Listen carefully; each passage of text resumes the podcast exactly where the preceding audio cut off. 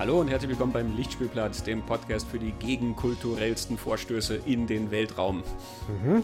Ich bin Christian Genzel und neben mir im cineastischen Salon sitzt Christoph. Hallo Christoph. Hallo. Wir haben heute eine Spezialfolge. Genau, eine Spezialfolge.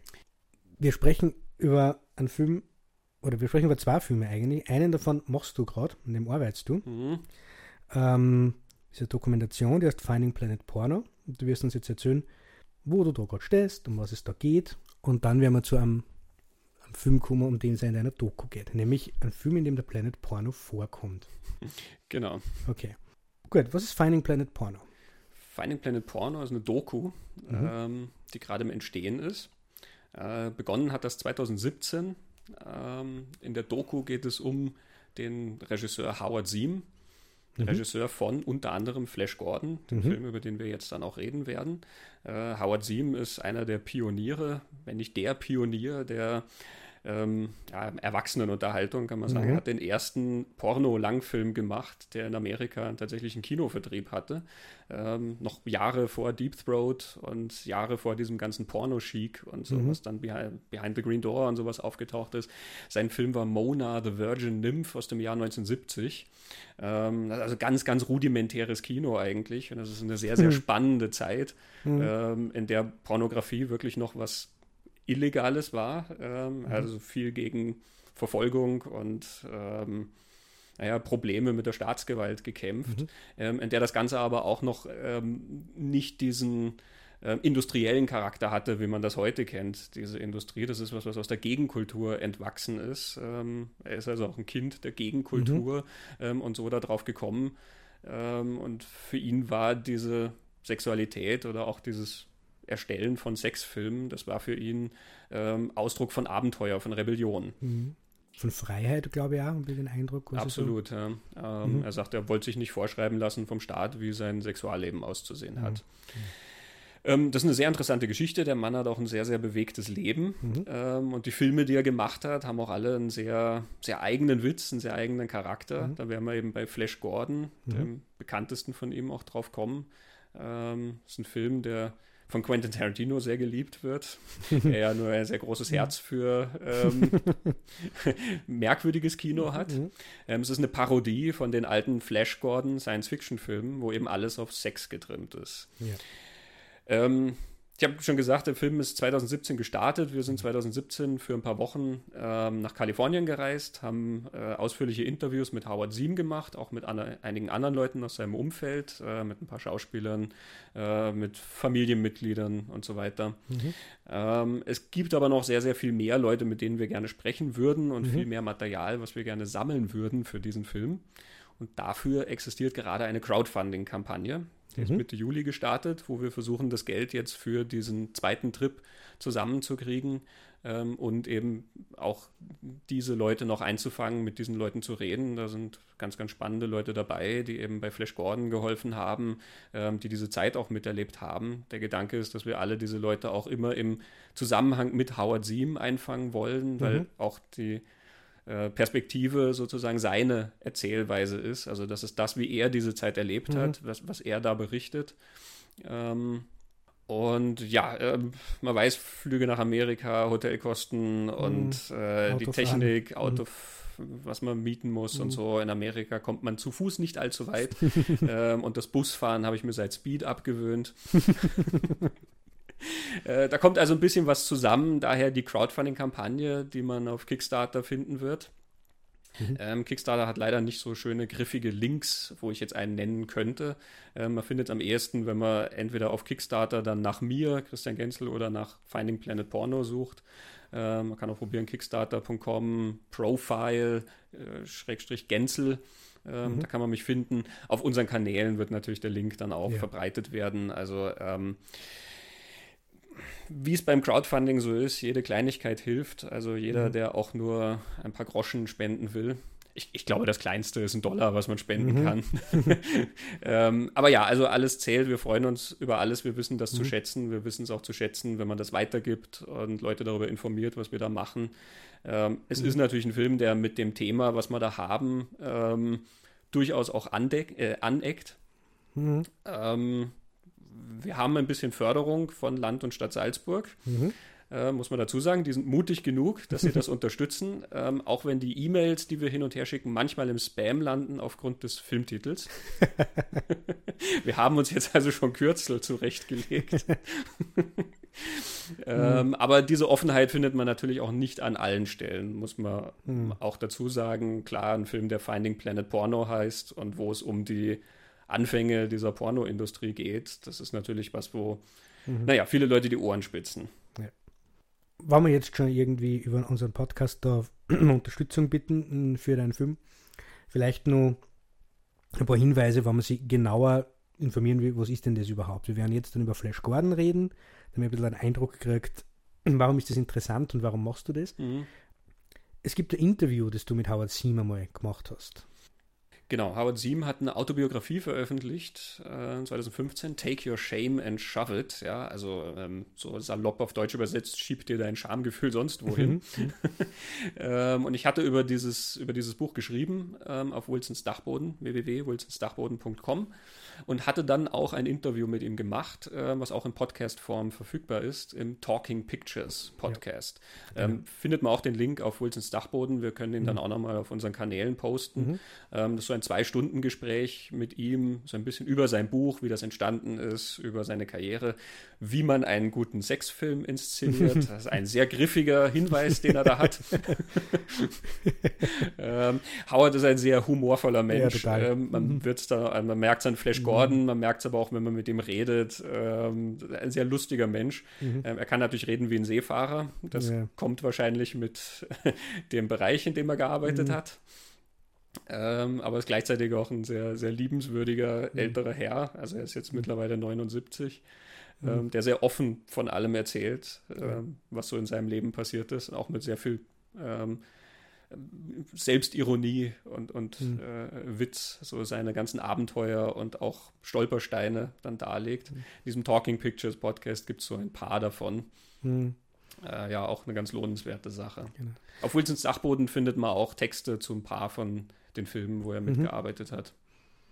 Also ich habe dieses Interview ähm, editiert mhm. damals und also ich, ich habe Zinn vorher nicht gekannt, aber er, ich habe stundenlang beim Reden zugehört, was beim, beim, beim Schneiden halt dann so passiert, aber ähm, ich war nach dieser Arbeit das Gefühl gehabt, ich kenne den. Ich, mhm. ich kenne den ganz, ganz lang. Ähm, ja, sehr, sehr sympathischer, witziger Typ. Mhm. Genau. Also das Lieblingszitat aus diesem Interview ist ja immer, wo er mir sagt, ähm, I wasn't a film buff, I was a sex buff. das ist seine Motivation, ja. dass er diese Filme gemacht hat. So ganz stimmt es aber nicht ganz. Naja, er mochte schon Kino. Ähm, ja, schätze mal. Ähm, also das, das spielt schon sicher mit rein, dass er diese Lust am Film auch hatte, nicht nur am Sex.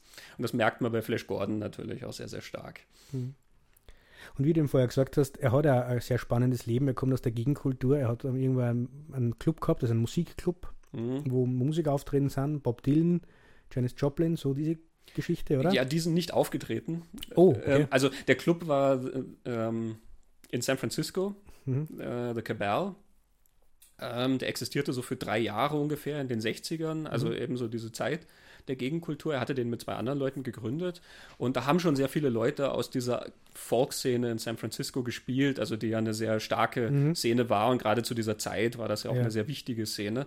Er hat auch äh, zum Beispiel Bluesmusiker dorthin geholt, Lightning Hopkins oder John Lee Hooker oder so, die er sehr bewundert hat. Ähm, er ist auch mal so einmal Cross Country mit Lightning Hopkins gefahren, hat er mir erzählt.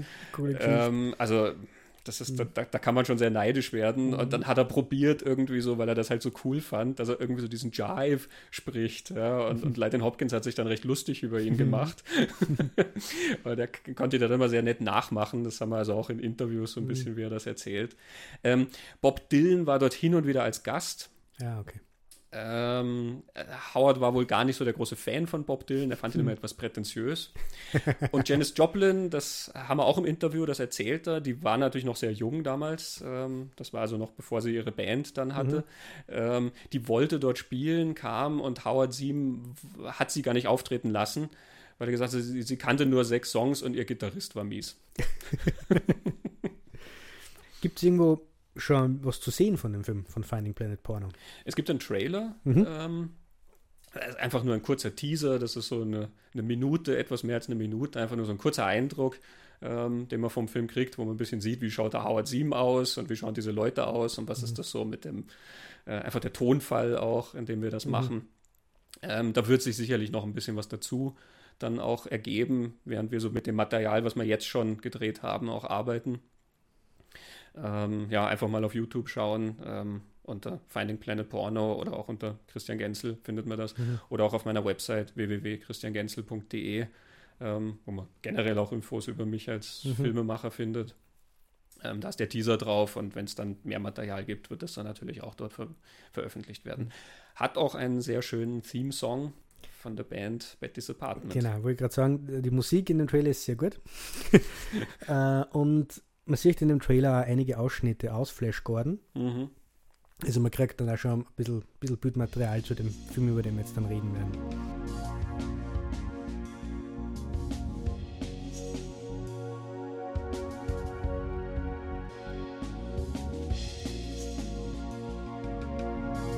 Okay, Flash Gordon, du hast vorher schon erwähnt, es ist eigentlich so ein Persiflage. Es wird, der Film beginnt eigentlich mit einer recht ausführlichen Title Card, ähm, wo der Film überhaupt nicht versteckt, dass er sich total auf diese Flash Gordon-Geschichten bezieht, mhm. sagt aber, es ist jetzt für die neue Zeit, so steht es in dieser Title Card, mit ähm, Humor und Burleske irgendwie mhm. so. Ähm, also adaptiert für ja, jetziges Publikum. Mhm. Genau, und die Geschichte von Flash Gordon ist die, dass äh, die Erde wird attackiert von ähm, bösen Sexstrahlen aus dem All. Vom Planeten Porno. Vom Planeten Porno. Genau blitzen einfach so mhm. auf die Erde herab. Man sieht dann einfach immer so ein, wie so ein Regenschauer gewissermaßen genau, an Lichteffekten. Ein rotes Flackern, ja. Ähm, und die sorgen dafür, dass sich die Leute hemmungslos die Kleider vom Leib reißen und sich aufeinander stürzen. Genau. Egal, wo sie gerade sind. Genau. Auch wenn sie in einem fliegenden Flugzeug mhm. sind, die Piloten stürzen sich aufeinander und, ähm, ja, und ja, das kann zu Problemen führen. Genau. Deswegen, die Erde wird ins Chaos gestürzt. Genau. Und es gibt dann eine Gruppe Helden, die sie zum Planeten Porno aufmachen um dem Einhalt zu gebieten. Mhm. Also es ist im Flash Gordon, unser, unser blonder, strahlender Held. Mhm. Sohn des angesehenen Wissenschaftlers das, Dr. Gordon, ähm, mhm. der eben auch diese Bedrohung aus dem All erkannt hat und genau. am Anfang vom Film erläutert. Und auch leider seine Frau mit einem anderen Mann im Bett ertappen musste. ähm, Dr. Flexi Cherkoff, mhm. der Wissenschaftler, der das Raumschiff baut, das ausschaut wie ein großer Phallus. Mhm wie heißt die Dame, die dabei ist? Dale Arder. Dale Arder, genau. Und sie kommen dann auf den Planeten Porno. Das ist unter der fiesen Gewalt von ähm, Emperor Wang. Genau. genau. Äh, ich glaube, im deutschen König Rhodes heißt er. ähm, Im originalen Flash Gordon ist es ja der Imperator Ming. Hier ist es halt der Wang. Ne? Im Englischen ist ja der Wang auch der Schwanz. Genau, genau der, der, hat, er hat recht blumige Titel, wie ihn seine ganzen Untergebenen immer nennen, immer Wang the Perverted oder His mhm. Assholiness. ja. ähm, genau, und jedenfalls, Wang ist da äh, total verwundert. Das ist eine von meinen, die Szene ist im Trailer, ist eine von den lustigsten Szenen, finde ich, dass äh, Dr. Flexi auf Wang gleich mal damit konfrontiert, dass da sechs Beams auf die Erde geschickt werden und dass die Erde durch so ein friedlicher Planet davor war und Wang ist ganz überrascht und glaubt eigentlich, die Menschen wären ihm dankbar. Ja. Aber ähm, Cherkoff und, und Flash Gordon sehen da eher die Bedrohung. Warum, wissen wir nicht genau, aber muss, muss beendet werden. Und dann erleben die halt einen Haufen Abenteuer und äh, wir spoilern da nichts, wenn wir sagen, sie gehen siegreich aus diesem Abenteuer hervor. nee. So weiß ich gut, es ist unglaublich lustig. Es geht ganz viel um Sex, sexuelle Anspielungen in Dialog, in Ausstattung, in, in allem. Aber du hast ja gesagt am, am Anfang, Howard Seam die Erwachsenenunterhaltung. Da geht es um Pornografie. Mhm. Wie viel Pornografie haben wir denn jetzt da in Flash Gordon? Sitzen wir jetzt da und empfehlen die leise, sollen sich ein Porno anschauen? Ja, das ist, also da fängt dann schon diese Entstehungsgeschichte dieses Films auch an, die mhm. sehr, sehr lange gedauert hat und sehr interessant ist. Ähm, der Film hat immerhin zwei Jahre gebraucht, bis er fertig wurde. Ähm, er war ursprünglich tatsächlich als Porno geplant, eben die Pornoparodie von Flash Gordon.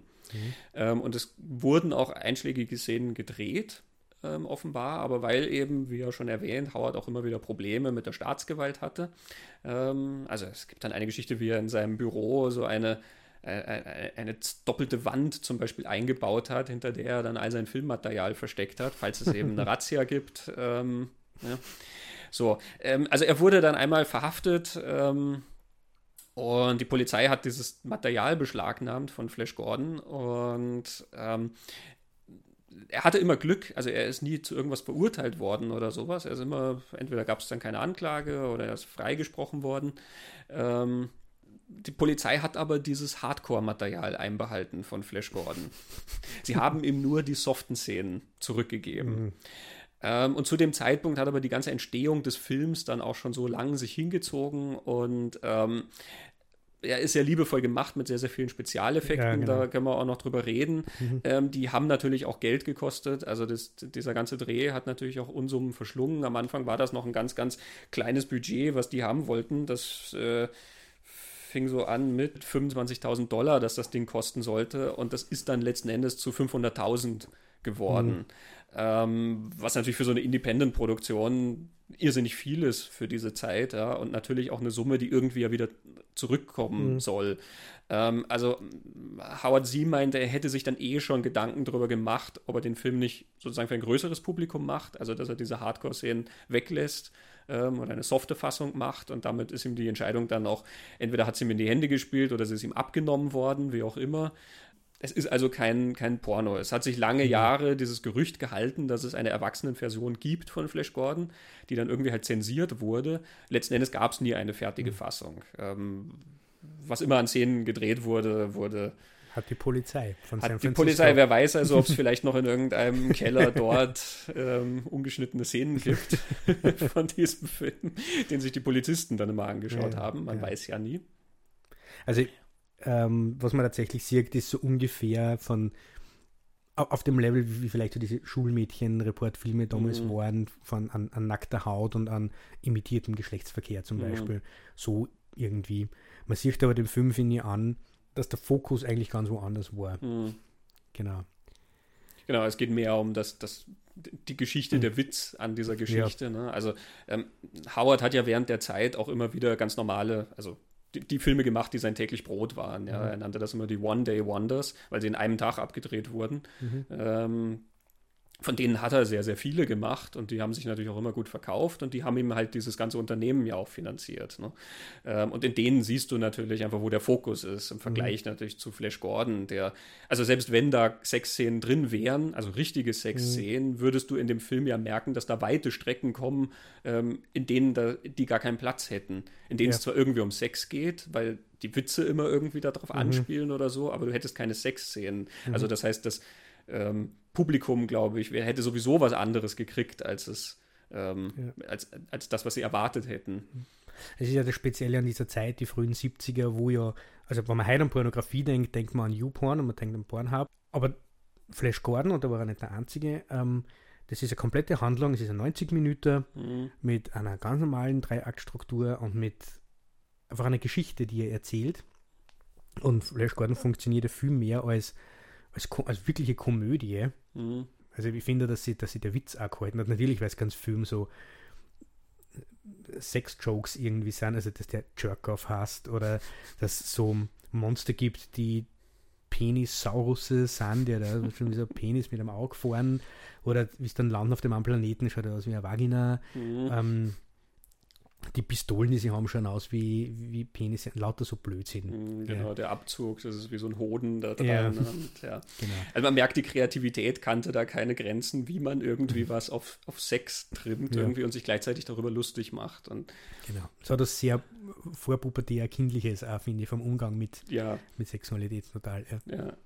Und das ist auch wieder was natürlich was sehr Interessantes in dieser Zeit. Ne? Also die, die sechs Strahlen, die sozusagen über die, die Welt hereinbrechen und das Land ins Chaos stürzen, mhm. das, das ist natürlich was, was ja eigentlich damals tatsächlich passiert ist. Ne? Diese mhm. ganze Pornowelle kam da angerollt ähm, und die Polizei hat irgendwie versucht, dagegen vorzugehen und hat das ja mhm. aber auch nicht geschafft. Ähm, und es war ja sowieso dann sehr viel Debatte darüber. Also da sind wir ja auch in der Zeit, das ist die, die sexuelle Revolution. Das, da geht es ja nicht nur um Film, sondern da geht es mhm. um sehr, sehr viel mehr. Ähm, und dass das dann so aufs Korn genommen wird, ne, ist, du, du, merkst den Zeitgeist unglaublich mhm. da drin.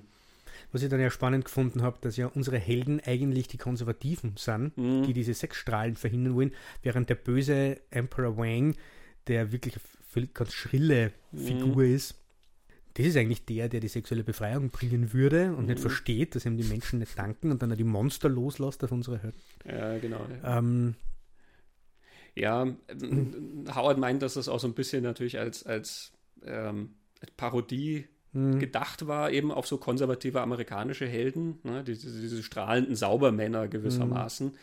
Ähm, ich bin mir nie ganz sicher, inwieweit sich sozusagen komplett ausgeht mit allem. Ja. Also ja. Äh, ja.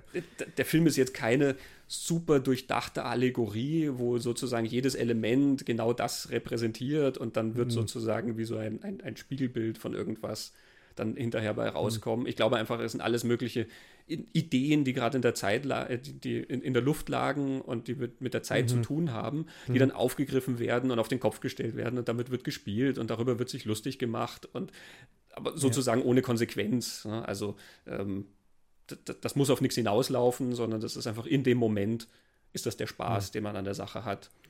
Genau. Wir haben vorher schon die Spezialeffekte erwähnt, das ist ja das, was so finde ich, am meisten ins Auge sticht an diesem mhm. Ding, wie viel Aufwand da betrieben wurde. Also nur mal, wir reden da von einem Erotikfilm, vielleicht irgendwann als Porno geplant. Um den Sinn und Zweck von so einem Film zu erfüllen, brauche ich keine Raumschiffe, Modelle bauen und Modelle von Planeten und diese ganzen Kostüme. Mhm. Das muss alles nicht sein. Er hat es trotzdem gemacht. Und unglaublich liebevoll und auch mit unglaublich viel Kreativität und Witz. Das, das sticht ins Auge. Also mhm. wir, es sind zwei Szenen drin, das hat mir am, meisten beeindruckt, wo mit so Stop-Motion-Animation ähm, einfach so Monsterfiguren mhm. macht uns an. Also Harryhausen hast, glaube ich, der berühmteste, oder? Mhm. Uh, Stop-Motion Animators. So in dem Stil schaut das aus, wie der das gemacht hat. Und es sind zwei Sequenzen drin mit zwei Monstern zum Beispiel. Du, du, merkst auch gerade mit dieser, dieser Kampf ähm, mit dem diesem Beetle-Man halt, ne? So, ah, okay. ein Metall. Ja, Metall Tier, was aber irgendwie wie so ein großer Mann, Käf, mhm. Käfermann mhm. oder mhm. sowas ausschaut. Ne? Ähm, den finde ich besonders beeindruckend, ja. weil ja wirklich auch eine Interaktion ist. Also mhm. unser Held kämpft gegen den mit so, so wie so ein Schwertkampf, ja, mhm. und der hat so ein Schild dann und alles. Und das heißt, er kämpft gegen eine animierte, eine mit Stop-Motion animierte mhm. Figur. Also das ist ein, ein ganz, ganz langwieriger Prozess. Ne? Und denn wenn du einen Porno machen würd, nur einen Porno machen wolltest, dann wäre das das Erste, was du rausschmeißen ja. würdest, weil, ne? Mhm. ähm, aber es ist sehr faszinierend und wie du sagst, es ist sehr liebevoll gemacht, also sehr, mhm. sehr detailliert. Und das Spannende ist, dass alle diese Leute, die da die Effekte gemacht haben, mhm. das ist so wie ein Who's Who der Hollywood-Effektgeschichte. Ja. Du hast jetzt Harryhausen erwähnt, der, der die Stop-Motion-Sachen gemacht hat, war Jim Danforth, der war tatsächlich Harryhausen-Schüler, mhm. ähm, der zu dem Zeitpunkt auch schon einige Sachen gemacht hatte. Also der hatte als Assistent von Harryhausen an vielen dieser Filme gearbeitet. Ähm, der ist im Vorspann ähm, mit umgedrehten Namen gelistet. Ja, der heißt Midge, keine Ahnung, also du musst es rückwärts lesen, damit Jim Danforth rauskommt. Ähm, der war sich nicht so ganz sicher mit dem Inhalt des Films. Ähm, er hat sich wohl anstecken lassen. Ähm, und die anderen, die da dabei waren, das waren einfach junge Effektkünstler, die jede Gelegenheit mochten, genau, dass sie zeigen konnten, was sie, äh, was sie können ihre Talente zeigen können. Mhm. Und da hast du halt Leute wie Dennis Muren zum Beispiel, mhm. der ist später der Chef von Industrial Light and Magic geworden. Mhm. Ja, das ist jemand, der Filme wie Terminator 2 oder so überwacht hat, die Special Effects. Du hast Leute wie Rick Baker, der dann mit diesen Affenkostümen und, und Masken und sowas bekannt wurde. Ne? Du hast Greg Jean, ähm, der später bei den Star Trek-Filmen die Modelle, die Raumschiffmodelle gebaut mhm. hat. Ähm, also zig solche Leute, die dann mhm. noch und nöcher auch später Oscars und Preise und so gewonnen haben. Ja. Ähm, auch Leute, die nicht ganz so bekannt waren. Ähm, Mike Hyatt zum Beispiel, der hat dann später Liebling, ich habe die Kinder geschrumpft gemacht. Mhm. Ähm, oder Mike Miner, der hat an Star Trek 2 gearbeitet als Effektmann.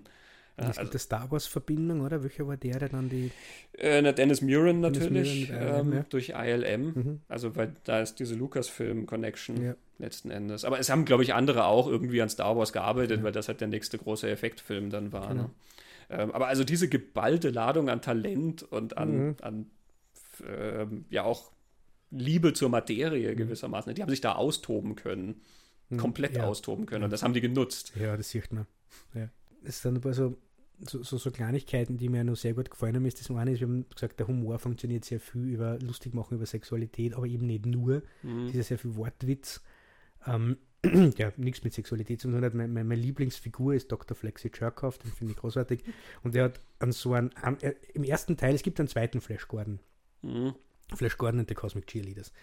Und dort sagt er den Satz öfter. Im ersten Flash Gordon sagt er nur einmal, aber mhm. er steigt, also sie landet auf einem fremden Planeten und er steigt aus dem Raumschiff aus, holt ganz tief Luft und sagt dann, good, there is oxygen on this planet. ähm, das ist für mich äh, so ein Stehsatz, wenn ich sage den manchmal im Alltag auch, wenn ich in die frische Luft gehe und tief Luft ja. dann sage ich, there is oxygen on this planet.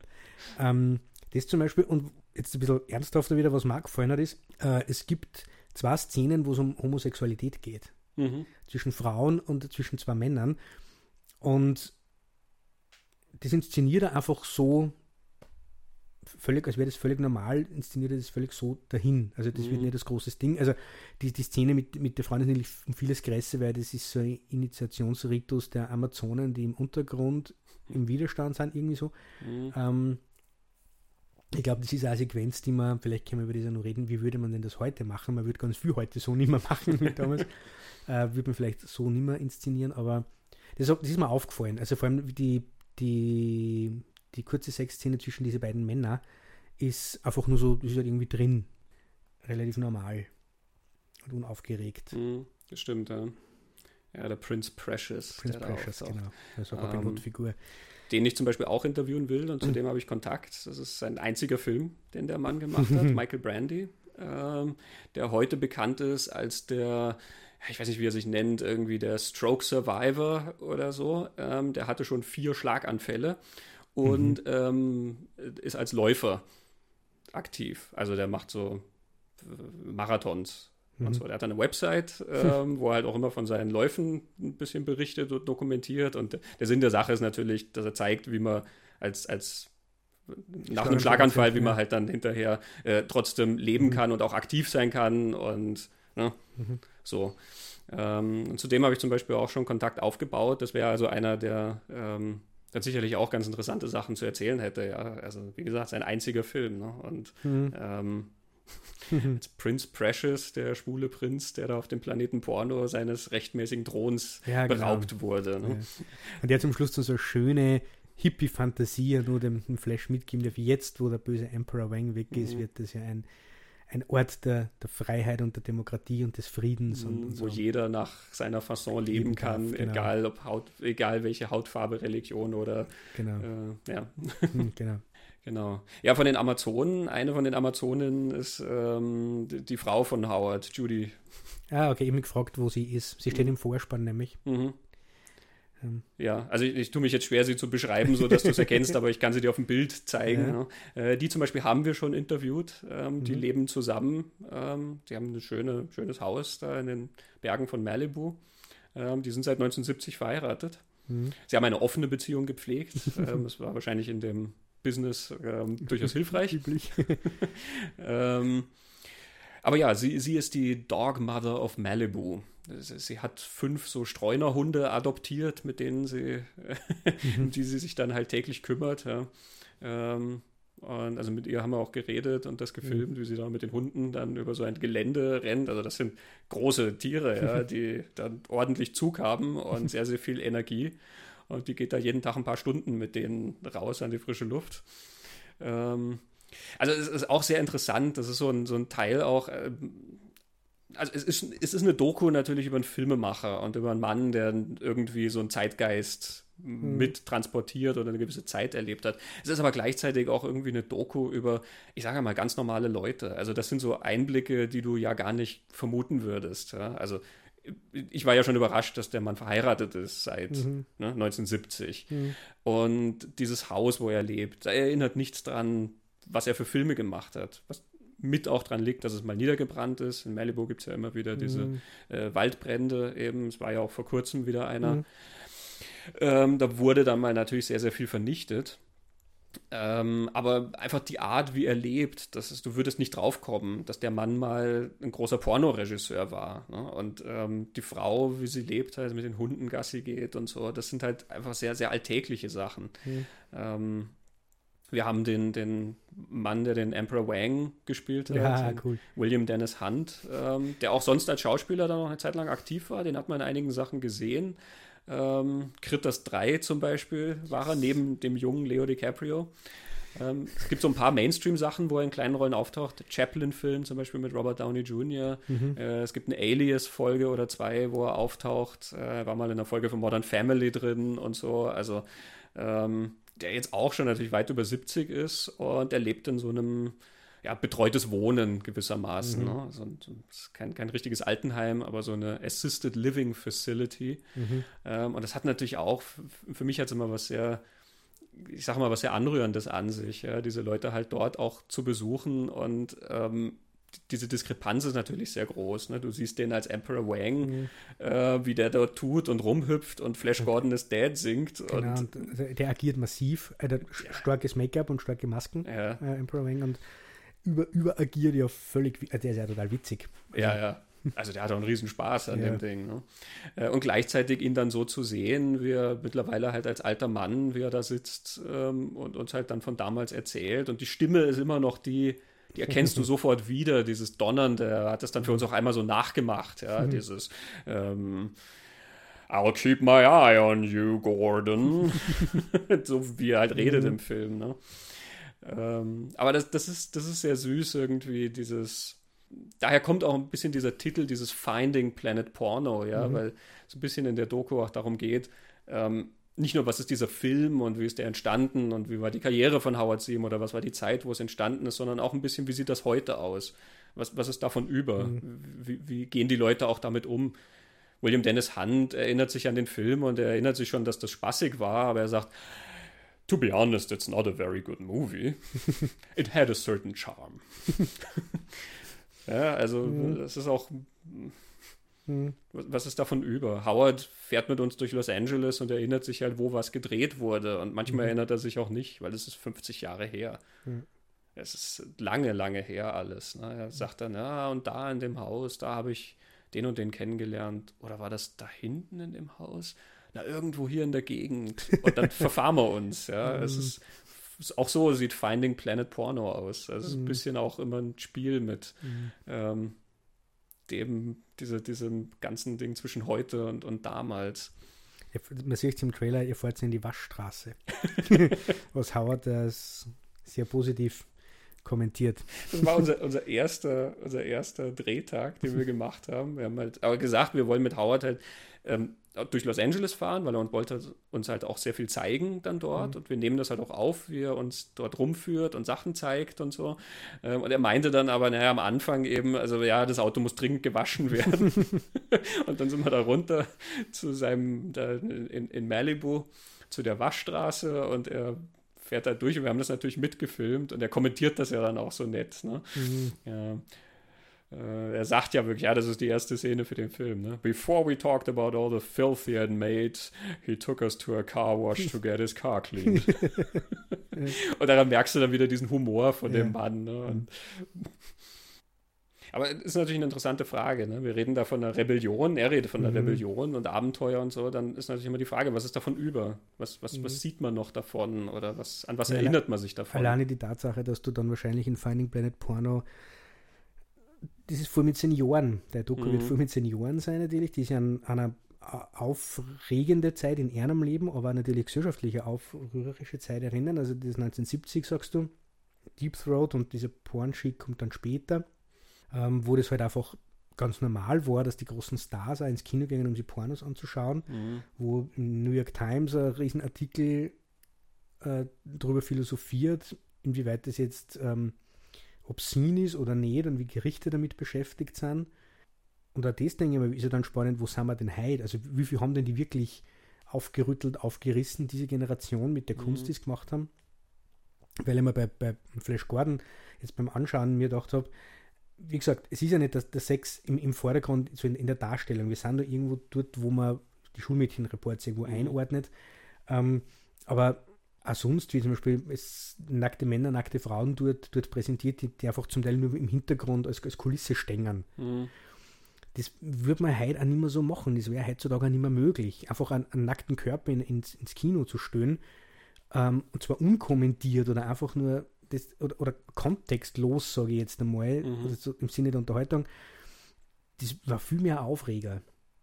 Und natürlich gibt es im Flash Gordon so, also am, relativ am Anfang ist diese Szene, wo Flash Gordon, Dale Arder und, und Flexi Jerkoff im, im Raumschiff fliegen und dann leider kommen sie halt in diese Sex Rays äh, ein und dann haben sie halt zu dritt da eine Orgie und dann ist es wieder vorbei und natürlich ist es so, dass die Dame ihre Kleidung nicht mehr findet und dann die nächsten paar Szenen einfach nackt dort mhm. steht und sie an der Schlaufe, weil im, im Raumschiff sind Schlaufen wie in der Straßenbahn zum Festhalten, während die Herren natürlich bekleidet sind. Mhm. Ja. Ähm, und mit der heutigen Sensibilität würde man, würd man da ganz anders und viel durchdachter und empörter, skandalöser, keine Ahnung, wie immer damit umgehe, wie der Film das macht, das ist halt einfach so. Mhm. Also das finde ich hat der Film ja auch, dass er da ganz oft nackte Körper zeigt, einfach so. Mhm. Also was relativ Natürliches, ohne Kommentar, Kontext oder was auch immer. Er zeigt natürlich auch das andere. Also, ähm, aber es ist ja relativ harmlos und trotzdem denke ich mal, hat sich, hat sich da was verändert von, dieser, von diesem freien Aufmachen mhm. Ende der 60er und dann in, in die 70er rein, wie viel ist dann nur über, ne? Ich weiß nicht, ob das Fragen sind, die, mhm. die du denen dann stößt. Was ist denn geblieben von dem? Ja, also vor allem mit Howard, weil er diesen zweiten Teil gemacht hat, den du auch schon erwähnt mhm. hast. Flash Gordon and the Cosmic Cheerleaders. Der ist in einer anderen Zeit entstanden. Das war 15 mhm. Jahre nach dem ersten. Ähm, hat also dann auch weitgehend eine neue Besetzung, außer William Dennis Hunt, der, der Böse, der ist tatsächlich in beiden Filmen drin. Ähm, aber da, da, sind wir dann im Jahr 89. Mhm, und das ist einfach okay. eine ganz andere Kinozeit. Und also ich habe viele Kritiken zu diesem Film ähm, und der ist vernichtend besprochen worden. Also die, die, schreiben dann wirklich, welche, welcher Schauspieler, welche Schauspielerin würde ernsthaft glauben, dass ein solcher Film die Karriere voranbringt. Steht dann mhm. drin. Ja. Ähm, und das ist auch was, was ein Howard sehr getroffen hat, natürlich, dass dieser Film so nicht aufgegangen ist. Also, das war der letzte, den er gemacht hat. Ähm, er hatte 81 sowieso aufgehört, eigentlich mit Filmen. Das war diese Zeit, wo Pornografie dann auf Video plötzlich mhm. kam und das hat ihn dann nicht mehr interessiert, diese Billigproduktionen und so. Und das mit Boogie Nights recht schön lernt. ja, genau. Mhm. In Boogie Nights, die Figur von Burt Reynolds übrigens, heißt es, basiert auf Howard Seam. Ja, okay. Howard Seam streitet das natürlich total ab und er mag Boogie Nights überhaupt nicht. Inaccurate, oder? ja, ja, das war ja, gar nicht so. Okay. Ähm, aber ja, also da, da, hat er dann einmal noch Anlauf genommen, eben mit diesem zweiten Flash Gordon, und der ist dann so verrissen worden. Und der ist einfach in eine komplett andere Zeit reingefallen, in eine Zeit, in der viel mehr Political Correctness gefragt mhm. war. Ne? Ähm, und ich unterhalte mich dann auch schon mit ihm drüber, was er da eigentlich machen wollte und so und was halt nicht aufgegangen ist irgendwie. Mhm.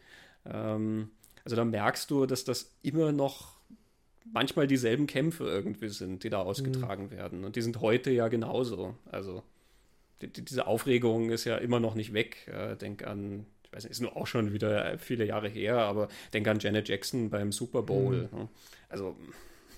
Ja, und wir haben in unserer letzten Folge über Showgirls geredet. Mitte der 90er. Ja. Also solche Sachen passieren auch mhm. natürlich immer noch und ähm, sorgen dann immer noch irgendwie für Aufruhr. Mhm. Von Flash Gordon meets the Cosmic Cheerleaders haben wir auch einige Leute, also ähm, ich habe schon mit Bruce Scott geredet, der dort den Master Bater spielt, den Helfer vom, vom Emperor Wang. ähm, aber ich habe auch ein paar Leute auf der Liste, also zu denen ich auch schon Kontakt habe, die stehen für Interviews bereit. Zum Beispiel den Vince Murdoch, der damals dann den Flash Gordon, den Jungen, gespielt hat. Oder mhm. Tony Travis, der dann den, den zweiten Flexi Jerkoff gespielt hat. Mhm. Ähm, Maurice Smith, der Produzent, der das ähm, betreut hat, den zweiten Film. Der auch schon beim ersten so ein bisschen, der hatte Howard geholfen beim Vertrieb des Films. Also die haben auch eine langjährige Freundschaft. Ähm, und beim zweiten war er dann halt der Produzent.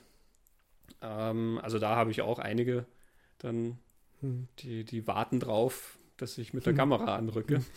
Das heißt, du hast für Finding Planet Porno, obwohl der Planet Porno im Titel ist und das ein starker Bezug zu Flash Gordon ist, geht es in Finding Planet Porno nicht nur um Flash Gordon. Mhm. Es ist nicht ein Doku zu diesem 1970er Kinofilm, sondern es geht um Howard Seam, mhm. seine Karriere, sein Leben und, und wie er gearbeitet hat. Genau. Weil da interessierte mich immer, der hat wirklich Pornos gemacht, nämlich echte mhm. Pornos. Mhm. Also Flash Gordon haben wir jetzt, glaube ich, ausführlich besprochen, ist kein Porno.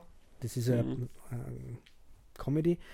Ähm, aber ich habe so dieses Gefühl, in, in der Pornobranche herrscht dann auf einem gewissen Eck immer so ein bisschen ein blinder Fleck. Gewisse Aspekte werden da mhm. ungern angeschaut. Ähm, also das ist heute immer nur so, dass sie die gern so als frei und offen und mhm. zum Beispiel sogar aufklärerisch im Sinne von sexualaufklärerisch verkaufen. Ähm, ist das was, was du im Haut besprechen kannst, besprochen hast oder besprechen wirst? Wie, wie ist das noch bei ihm? Ich habe immer mal versucht, ihn auf Sachen anzusprechen. Natürlich mhm. auch, wenn er was erzählt hat, wo man dann nachhakt. Also es ist schon so, sein, sein erster Film, Mona, The Virgin Nymph, ähm, also der erste Langfilm, er hat ja davor mhm. 300 oder 400 solche Kurzfilme, sogenannten Loops gemacht. Und dann gibt es sogar noch zwei Langfilme, die wir jetzt derweil mal als verschollen einordnen müssen, ähm, die noch vor mhm. Mona tatsächlich waren. Mhm. Ähm, und dann einer danach, Harlot. Äh, also das ist eh eine ganze Menge, weil sie halt auch so schnell zu drehen mhm. waren. Ne?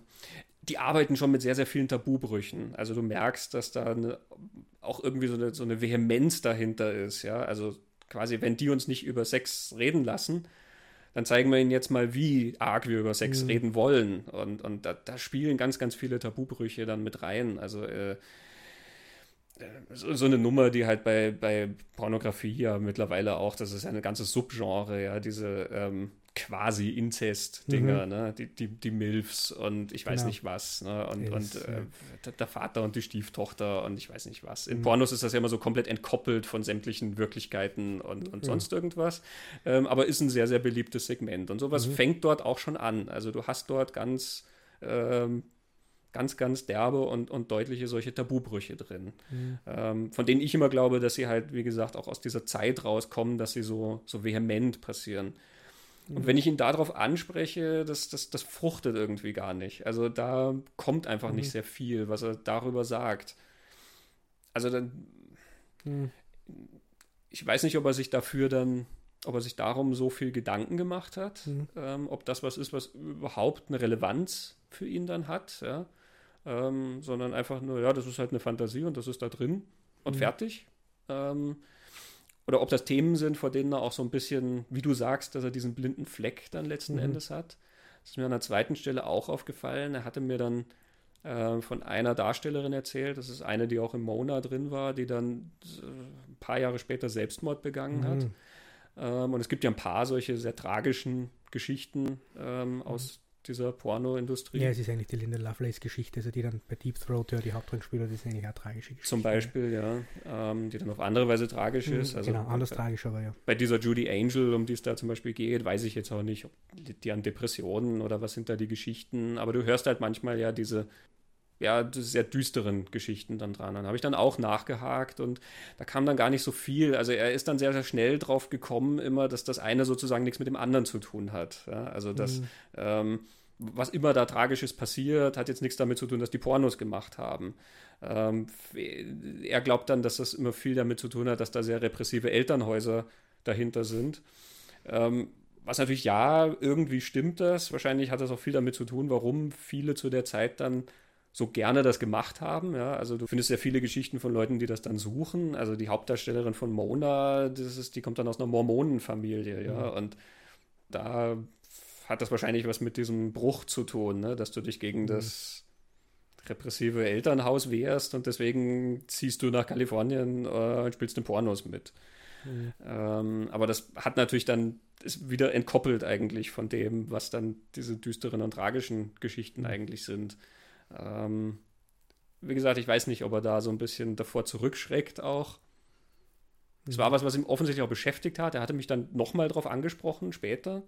Mhm. Und lief dann aber aufs Gleiche hinaus letzten mhm. Endes. Mhm. Ne?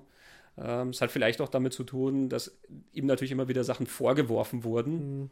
Ich habe ja schon erwähnt, er ist dann auch öfter mal, er ist dann verhaftet worden oder so.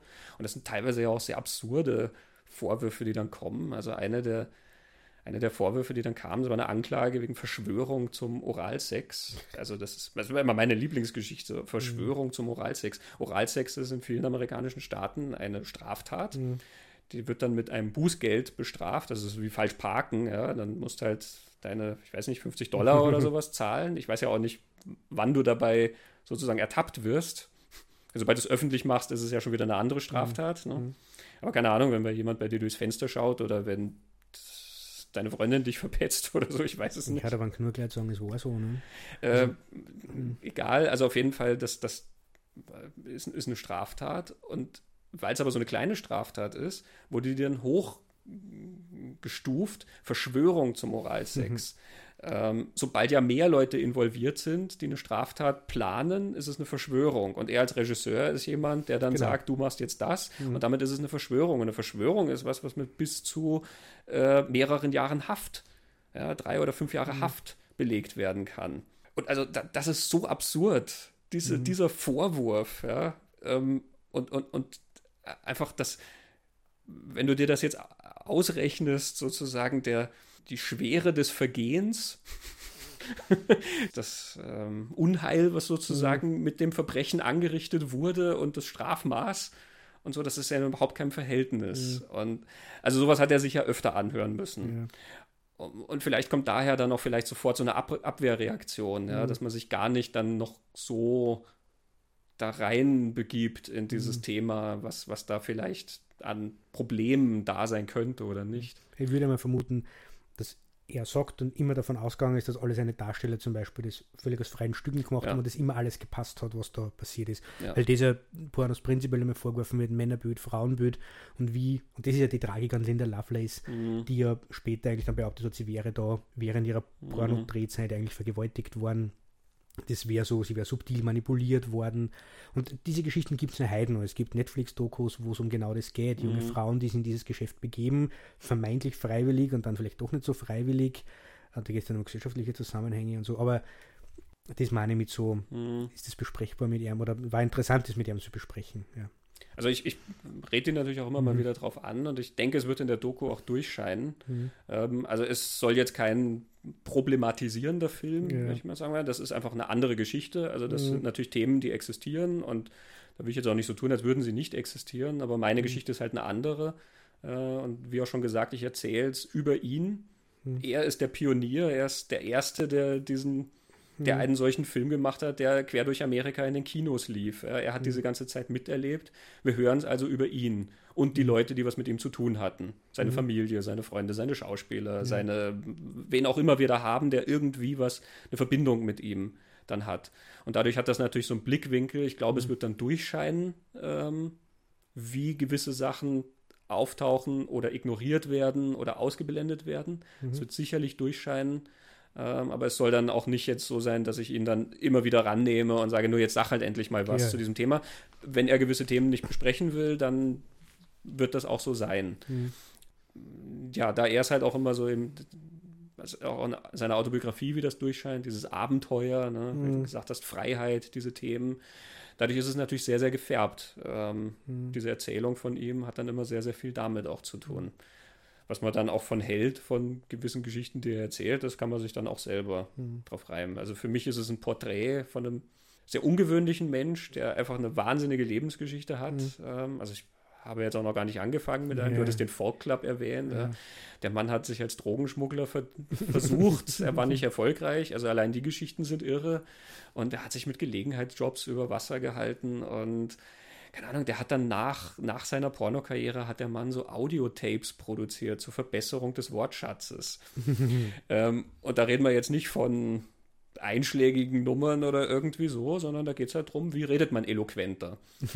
und es ist auch witzig, weil das merkst du immer in dem, wie er redet. Ähm, wie schon gesagt, er redet wie ein Seefahrer, ja, also das, das wird so benannt, wie du es im Porno mhm. benennst. Ne? Da wird nichts euphemistisch erklärt oder so. Und gleichzeitig kommen dann immer sehr schöne Wörter in ja, so schöne Verben oder so, die er auf manches dann verwendet. Das ist diese, dieser Einfluss, den er hat, weil er sich eine Zeit lang damit auseinandergesetzt hat. Man ja. merkt es in Flash Gordon, finde ich schon auch.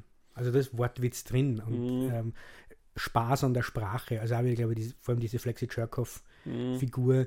die ja zum der ganz ganz eigenwilliges Sachen von sich gibt, also so Spaß und, und, und Freude an der Sprache, ja, das ist, mhm. finde ich da schon, schon sichtbar. Ja.